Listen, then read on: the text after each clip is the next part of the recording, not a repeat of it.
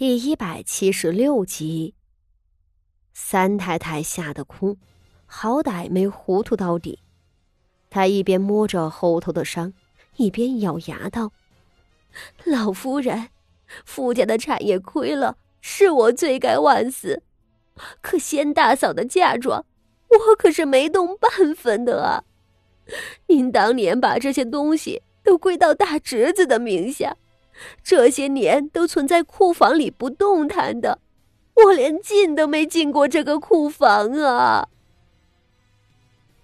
傅老夫人缓过神来，这会儿也明白了，她脸色阴冷道：“这些嫁妆都是存在库房里，不准动用的，如今不翼而飞，定是出了内贼。”说着喝令道。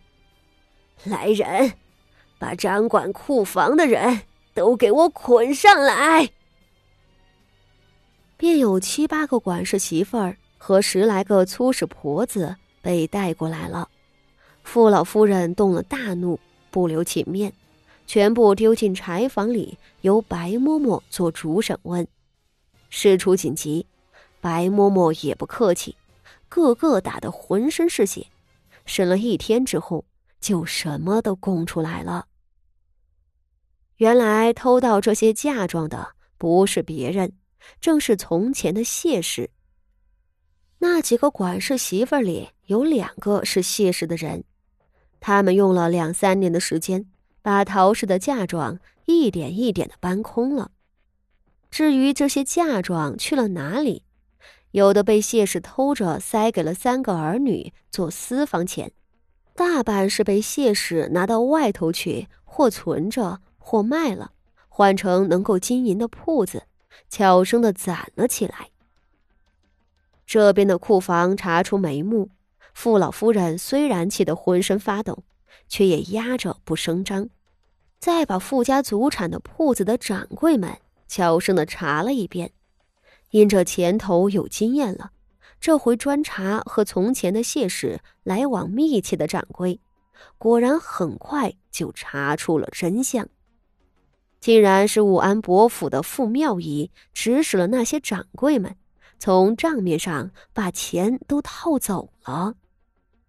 面对这个结果，傅老夫人和从官署回来的副手人都气得不轻。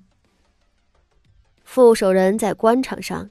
对近日萧家四处打点的事情也略有耳闻，他听说萧云天出手阔绰，还有些费解，心想：这萧家发家才多少年，哪里有这么多钱？如今面对自己家里的亏空，这才什么都明白了。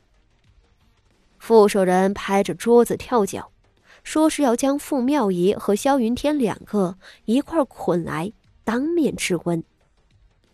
傅老夫人则脸色铁青的骂傅妙仪，简直是傅家的讨债鬼，偷了娘家的钱去贴补婆家，亏他做得出来。他还不是偷个几万两，是把傅家的老底都偷光了。这是想要把傅家给折腾垮吗？这样的女儿，按照宗法也该出族的。两人一时大怒。立即命人套了马车，要即刻去武安伯府。傅锦仪却慌忙的止住了他们，劝道：“祖母、父亲，为今之计是解决掉这笔亏空，而不是去伯府上兴师问罪啊！三姐姐犯下了大错，但现在也不是着急的时候。若是您贸然去了，打草惊蛇之后，怕是更追不回银钱了。”傅老夫人听着，勉强压下了火气，问傅锦仪：“他有什么主意？”傅锦仪道：“傅家的产业铺子如今都被三姐姐倒卖了，伯爷又花了巨款四处打点，这笔银钱怕是早就花干净了，咱们去了也追不回来。”说着，眼看傅老夫人又要动气，他继续劝道：“只是……”我母亲的嫁妆怕是还没有花出去呢。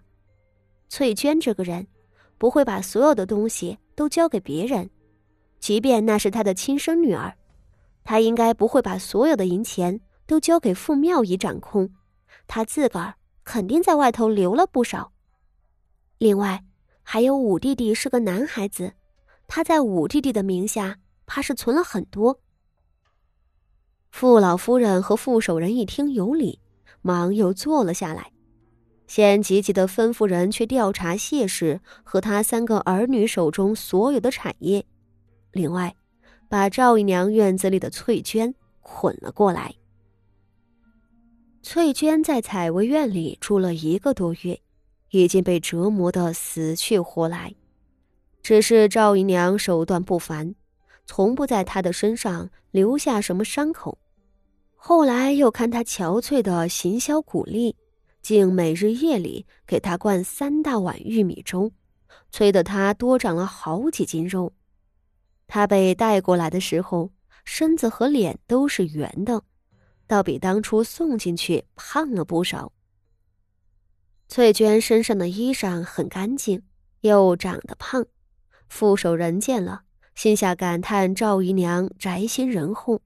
对翠娟就更是气恨了。他也不客气，命人将翠娟带到先前沈婆子们的柴房里，要手底下的人不必顾忌，随意审问。翠娟被打得死去活来，浑身都没有一块好肉。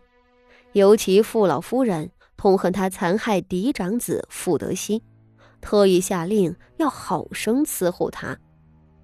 她两手的指甲。都被扒光，手骨被簪指夹得破碎不堪，最后两条腿也被夹棍给夹断。他私藏的财产本是他后半辈子的依靠，那酷刑却是他承受不住的。终于是断断续续的把那些产业都吐出来了。的确如傅锦仪所猜测的，他被贬为通房后。把安插在傅家产业中的心腹们，都交给了傅妙仪，指望着傅妙仪能有大用处。而陶氏带来的嫁妆，则早在多年之前就被他顺走了。这笔钱并没有给傅妙仪，而是被他悄无声息地卖掉，折成了现银，全部在淮北地界买了许多铺子。这些铺子。大半是在翠娟自个儿的手里，剩下的在傅德明的名下。正如傅锦仪所说，翠娟是个过于精明的人，她手里总会留下最后一笔老底，连儿女都防范着。只可惜，她的女儿傅妙仪却比她更精明，在拿到她的产业后，立即全部私吞，挪用去了婆家。